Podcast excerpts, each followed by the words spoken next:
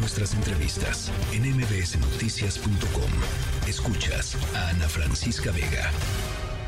Estaban en una convivencia familiar, estaban en un en una pijamada los chicos, estaban ya durmiendo, descansando y entraron al domicilio y los sacaron. Ay, no, pues está totalmente feo, pero pues ¿qué le puedo decir? Él no se metía en problemas. Él simplemente lo único que hizo fue convivir con sus primos y con unos jóvenes más que estaban ahí. Ahora no se estaban haciendo caso. Ahorita que empezamos nuestro bloqueo desde temprano fue cuando se empezaron a hacer muchos despliegues. El fiscal no acudió aquí donde estábamos, no ha venido ningún presidente, ningún gobernador, han venido diputados y demás, pero no se han parado ellos pues, tanto el gobernador como el fiscal. Tuvimos que ir nosotros a la fiscalía para que nos dijeran qué pasó. Bueno, pues qué les digo, em, es una eh, espantosa tragedia lo que está sucediendo en Zacatecas. Eh, ayer, desde ayer lo platicábamos y es que, perdón que sea tan reiterativa, pero a mí no se me olvida esta cifra que les di ayer. En el sexenio del presidente López Obrador, la desaparición de jóvenes, de niños, de 14 a 18 años ha aumentado un 64%. No son cifras mías, no son cifras de ningún medio de comunicación, son cifras de la Comisión Nacional eh, de Búsqueda. Em, y hablemos del caso de estos siete chicos eh, allá en Zacatecas, en Malpaso, Zacatecas, eh, seis de los siete jóvenes que habían sido secuestrados el 24 de septiembre, es decir, hace tres días, fueron ya encontrados muertos. Hay una persona, uno de esos chicos, que está vivo, está hospitalizado, no se ha dado a conocer la identidad de este joven que está eh, hospitalizado. Em, y pues, ¿qué, les digo? Es una tragedia verdaderamente espantosa. ¿Qué es lo que se sabe hasta el momento? ¿Qué es lo que dicen las autoridades del estado de Zacatecas. Francisco Elizondo, te saludo con, con mucho gusto hasta Zacatecas. Pues buen gusto, mi querida Ana Francisca, se confirmó lo que nadie queríamos que se confirmara. Se trata del hallazgo de seis de los siete adolescentes de Malpaso que desde el fin de semana fueron privados de su libertad.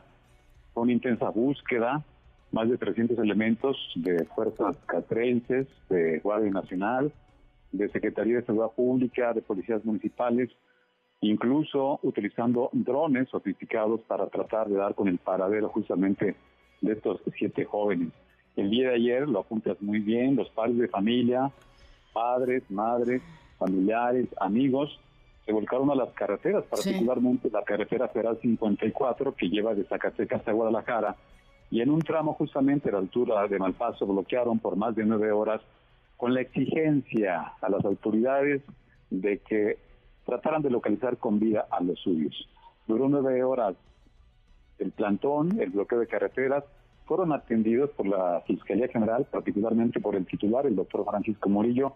Se les explicó de las diligencias, se les explicó la investigación, se les explicó que había más de 300 agentes peinando la zona cercana justamente al municipio de Villanueva, justamente en la comunidad de, de Malpaso. Hoy la cosa inició con un bloqueo nuevamente en la exigencia de los padres, el mismo punto carretero fue bloqueado, las eh, pesquisas no se tuvieron y fue cerca de las 11 de la mañana cuando comenzaron a surgir las versiones de que habían sido encontrados.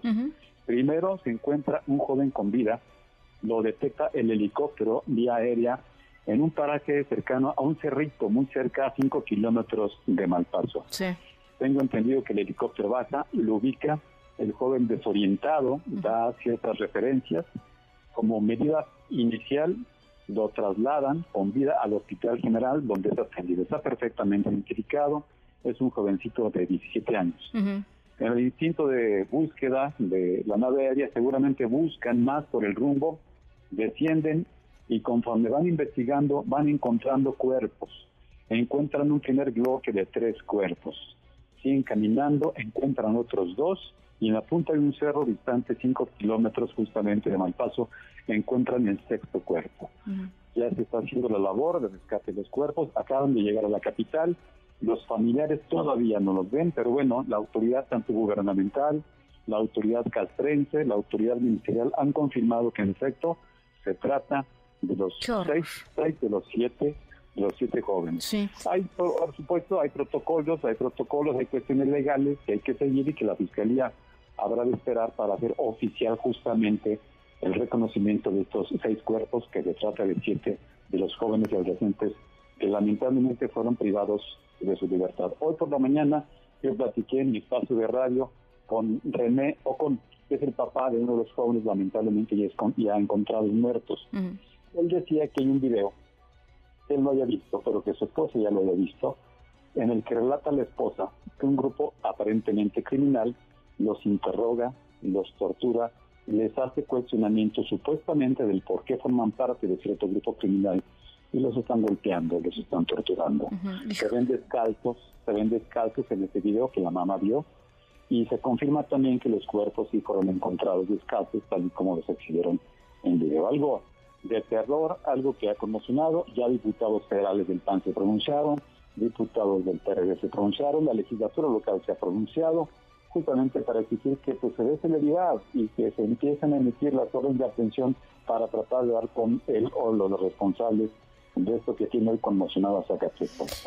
Eh, a ver, pero, pero digamos, eh, eh, será crucial conocer lo que este chico, em, pues sobreviviente, tenga que decir, por supuesto, pero supongo que las autoridades, más allá de, de, lo que hasta ahora han podido eh, confirmar, pues tendrán que, encontrar una, una, eh, una narrativa pues convincente para las familias, Francisco, porque francamente esto es una tragedia eh, inimaginable, ¿no? Yo supongo que habrá que esperar.